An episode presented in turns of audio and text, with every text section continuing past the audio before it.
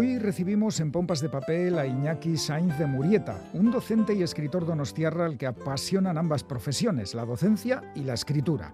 Es por ello que intenta enseñar a través sobre todo de relatos que nos llevan a tiempos pasados como la prehistoria o la civilización mexica. Es conocido por la colección juvenil Las aventuras de Canide, con ilustraciones de Miguel Berzosa, y que cuenta ya con seis números publicados.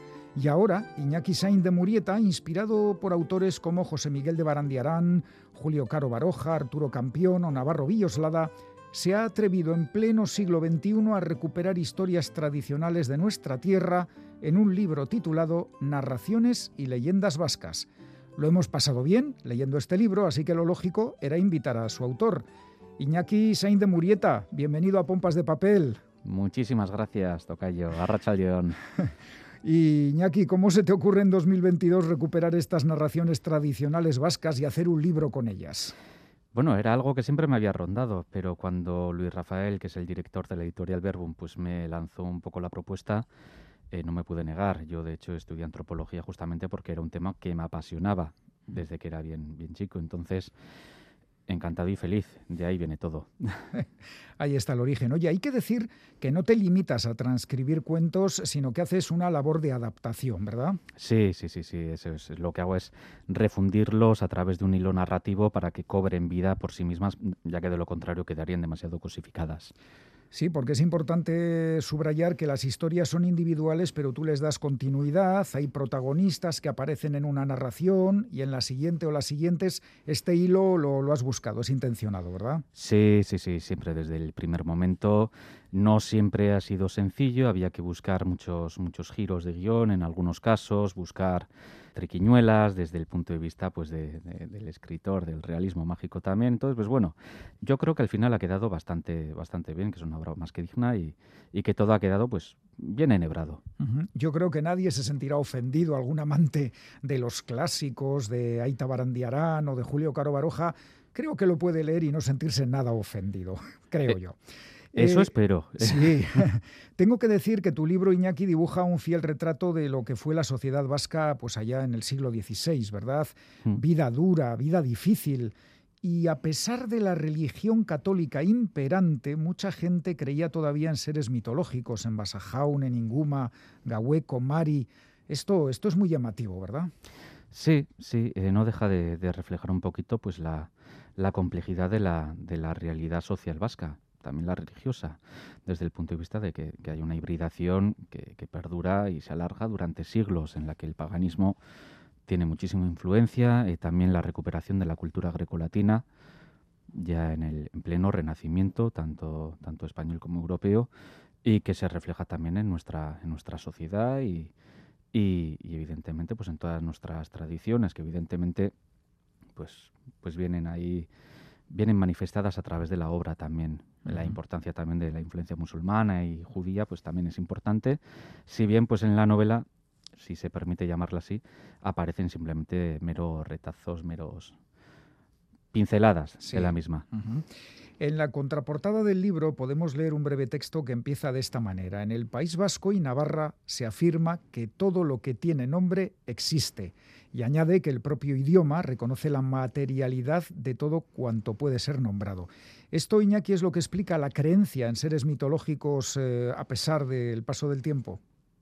Sí, en parte yo creo que sí, es algo, es un proceso pues eh, realmente que está más ligado con, los estudios de, del lenguaje, de la antropología lingüística, también de la filosofía.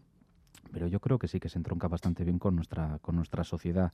Hemos asumido esos, esa realidad en el momento en que en el que damos nombre, que nombramos, que, imaginamos ese concepto en nuestra mente, nos resulta muy difícil imaginar algo sin darle esa materialidad.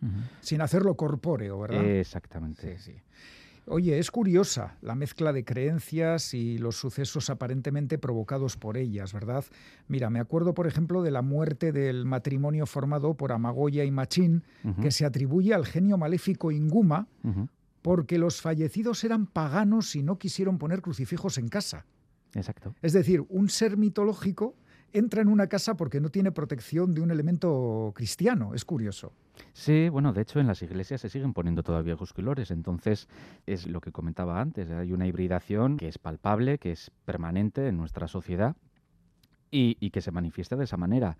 Yo lo que he intentado es justamente eso, relacionar cómo algunas creencias cristianas pretendían justamente proteger de esos demonios paganos, mientras que el paganismo aceptaba, por un lado, pues la tradición, los ritos, y esa existencia con un trasfondo pues más, más ligado a la, a la naturaleza, al naturalismo, a lo telúrico. Y entonces, claro, eh, si tú no crees en esa religión cristiana, crees en las otras entidades sobrenaturales, para bien y para mal. La creencia es lo más importante, efectivamente. Dicen que las cosas existen en la medida en que creemos en ellas, por lo tanto. Y también se dice que las personas eh, no, no, terminan de morir mientras hay alguien que los recuerda. Es algo, es algo parecido. Bueno, gracias a tu libro he conocido la existencia de seres como el Maide, que aparece en las casas para hacer algún tipo de trabajo, pero si alguien le descubre se marcha para no volver. Vaya faena. Sí, sí, sí. Pero, pero bueno, así es. Hay distintas creencias con respecto a los maides. En algunos casos se dice que pueden llegar a ser la, pareja masculina de las lamias. Eh, existe mucha confusión con respecto a, a, su idiosincrasia en algunos aspectos. Entonces, bueno, yo lo que he hecho ha sido adaptar ese conocimiento que tenemos, ese mínimo conocimiento que tenemos con respecto a él, a través de las narraciones de la tradición oral y de lo popular, y darle esa significación, que es justamente la que viene reflejada en distintas narraciones, entonces, sin aportar nada más, para que quede también con ese halo de misterio y que no sepamos nunca realmente qué es un Maide, porque no podemos llegar a él, al menos de momento. Y otros personajes curiosos son los mamur, esos duendecillos que trabajan incesantemente haciendo lo que se les pide.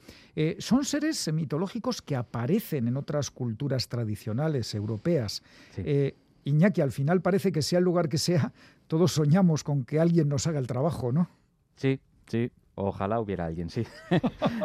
alguien que abras una caja y les y digas, oye, hazme, árame todo el campo y siémbramelo. Y lo hacen sin ningún problema y sin cansarse. Qué maravilla. Sí, un par de talos para desayunar, que tampoco vendría mal. qué, bonito, qué bonito es el detalle de que el talo tan tradicional en Euskadi al final fue pues la adopción de esa planta que nos vino de América, ¿verdad? Sí. Del maíz. Sí, eh, según eh, Pedro Plasencia y según algunos estudios de algunos críticos gastronómicos, llegó ya para Italia en el siglo en el siglo XV, es decir, unos cuantos años antes del descubrimiento de, América por, por Colón. Pero aquí se adoptó un poquito más tarde. He jugado también un poco con el tiempo, porque no está claro del todo que ya para el siglo XVI la producción fuera mm, que estuviera tan extendida como pretendo hacer ver en el libro. Me he tomado esa pequeña licencia artística, que yo creo que es interesante por cuanto al hilo narrativo para también eh, temporalizar el relato y decir, es a partir del siglo XVI ya se puede dar esto, entonces vamos a tirar para adelante adoptándolo como propio, sabiendo que es algo bastante novedoso, bastante nuevo. Sí parece tan, tan arcano, ¿verdad? Y, al final, pues mira, tiene que ver con el descubrimiento. Oye, que no solo seres mitológicos he descubierto con tu libro, mira que a mí me gustan los animales, ¿eh? Y mm. sin embargo he descubierto al burdégano, que es el fruto del cruce entre un caballo y una burra. No sé si has visto uno alguna vez. En fotos. En fotos nada más. En vivo no. No, no suele haberlos. Entonces, bueno, yo la verdad que, animo a todas las personas a que lo busquen porque la verdad que es un animal precioso. A mí me encanta. Tiene una fisonomía que, es muy parecida a la del burro, evidentemente, pero, pero tiene esos pequeños giros que, la verdad que, que, la genética del caballo está más que presente y es un animal que a mí me encanta, me encanta. Y eso que solo lo has visto en fotos. Sí, sí, sí. Hombre, se parece bastante a nuestros pochocas realmente. Ajá. Lo que pasa que tiene, pues eso, pues esas características de, de la hibridación entre, entre eh, la burra y el caballo, que, que no es lo común, se buscaba siempre lo contrario, es decir, la mula, el mulo, pero no así. Que es, es fruto de burro y yegua. Eso es. Sí, sí, sí, el, la mula, la famosa mula. Bueno, oye, y aquí además de al animal real le pones tú pues una cosa un poco así, ¿no? De fantasía, esa especie como de encantamiento que le das unos golpes al burdégano en el trasero, repites las palabras Emaida Currea, dame oro y, caga una pepita de este metal. Sí, sí, sí, sí, Es, una, leyenda, ¿no? Sí, es una leyenda, es una narración bastante común. De hecho, es común en, bueno, en bastantes zonas de Europa, también en en Eurasia. Eh, de hecho, es una tradición, es una, leyenda que, tiene que tiene paralelismos con, con, Rusia. Yo hace unos meses, bueno, igual ya un año, leía también tradiciones y leyendas europeas, en este caso rusas, y me encontré una narración en la que justamente eh, aparecían estos relatos que, nosotros entendíamos como más propios, más nuestros, y resulta que están extendidos en todo el continente europeo. Entonces, al fin y al cabo, eh, toda la tradición europea yo creo que está sembrada de, paralelismos, eh, hay hibridación, hay asimilación de, de, todo lo que es la literatura oral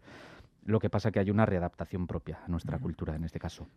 ¿Y qué decir de esa pequeña mesa de madera labrada que pronuncias la frase Presta Saidak Yana, prepárame la comida y aparecen alimentos por arte de magia? Eso también es algo que nos gustaría mucho.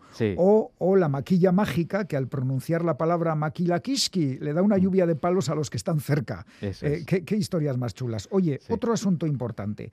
En varios momentos del libro aparecen las brujas. Sí que son siempre malas. ¿eh? Aquí no se busca esa variable de la bruja como una mujer eh, que se está defendiendo ahora tanto su imagen, que eran mujeres mm. independientes, sabias. Eh, ¿Se mezcla lo cristiano con lo pagano en esta definición de bruja como ser malvado?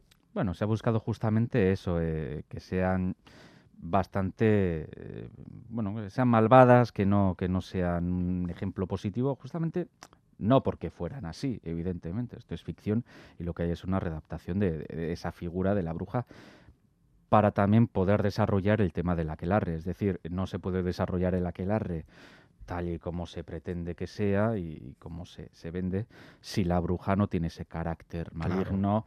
Entonces, pues bueno, pues al final hay que decir, hombre, pues las brujas, pues eh, en algún momento ya que aparecen alguna, algunos personajes que sí que son más pues eh, más curanderas, más, más sabias y que se alejan de, la brujería y otras que ya necesito incorporar con ese elemento ya brujeril, maligno, demoníaco para que tenga para que tenga fundamento. Sí, porque en el libro efectivamente el aquelarre es una figura que aparece y, fíjate, el cuento final que se mm. titula Graciana es triste porque cuenta la historia de una joven que desbarata un aquelarre Muere a manos del maligno y resulta que le acusan de brujería. Qué triste. Sí, le acusan de brujería por la maledicencia del resto de la sociedad, claro. Eso es. Bueno, eh, no sé, es difícil porque entre los hijos no hay ninguno preferido, que se suele decir, pero ¿hay alguna historia de las que cuentas en el libro que a ti te guste especialmente? Eh, pues últimamente estoy, sobre todo pues cuando estoy haciendo las presentaciones, eligiendo un baúl a la deriva, que la verdad que me gusta mucho porque es que... El mar. Exacto, el, mar. El, mar, siempre llama. Porque hay muchas historias de en tierra adentro, pero hay algunas también en el mar. Hmm. Y como hay poquitas y casi todas son propiamente de Iparralde, entonces como cuesta mucho llegar a ellas, me llaman poderosamente la atención, por cuanto que parece que la tradición vasca ha perdurado en lo rural, pero no tanto en, la costa, en, las ciudades que estaban más abiertas a, a, los descubrimientos en todos los aspectos, tanto técnicos como, como literarios, filosóficos, comerciales. Entonces, cuesta más llegar a esa tradición, que evidentemente en el mar, en la costa, había una tradición importantísima, pero no sé por qué no hay tantísimo, tantísima memoria de la misma, al menos cosificada a través de, lo popular. Bueno, pues estamos llegando al final, Iñaki. Eh, la pregunta es inevitable. ¿Estás trabajando en algún nuevo libro? Sí, sí, sí. Estoy ahora pues eh, ayudando a, desarrollar e impulsando la tercera antología solidaria, en este caso para, para Mater Museo A, que, espero que sea todo un éxito, que es para apoyar justamente a, una fundación, una entidad que, que se ocupa de, regenerar la bahía de Pasaya, de mejorar la calidad de vida de, de, de los guipuzcoanos, limpiando la costa, limpiando los ríos, y yo creo que es muy importante. Tengo también otros proyectos, un segundo cómic, en este caso sobre Hernán Cortés. Tengo más cosas en la cabeza, tengo algunos pedidos, eh, no paro, pero como sarna con gusto no pica, pues... Pues adelante, con ello. Pues eh, eh, solo nos queda recomendar a nuestra audiencia el libro Narraciones y Leyendas Vascas, publicado por la editorial Verbum y escrito por Iñaki Sain de Murieta. Iñaki, un abrazo muy fuerte y hasta la próxima. Otro para ti. Muchísimas gracias por todo. Es que ricasco, ta, ta gurbero va de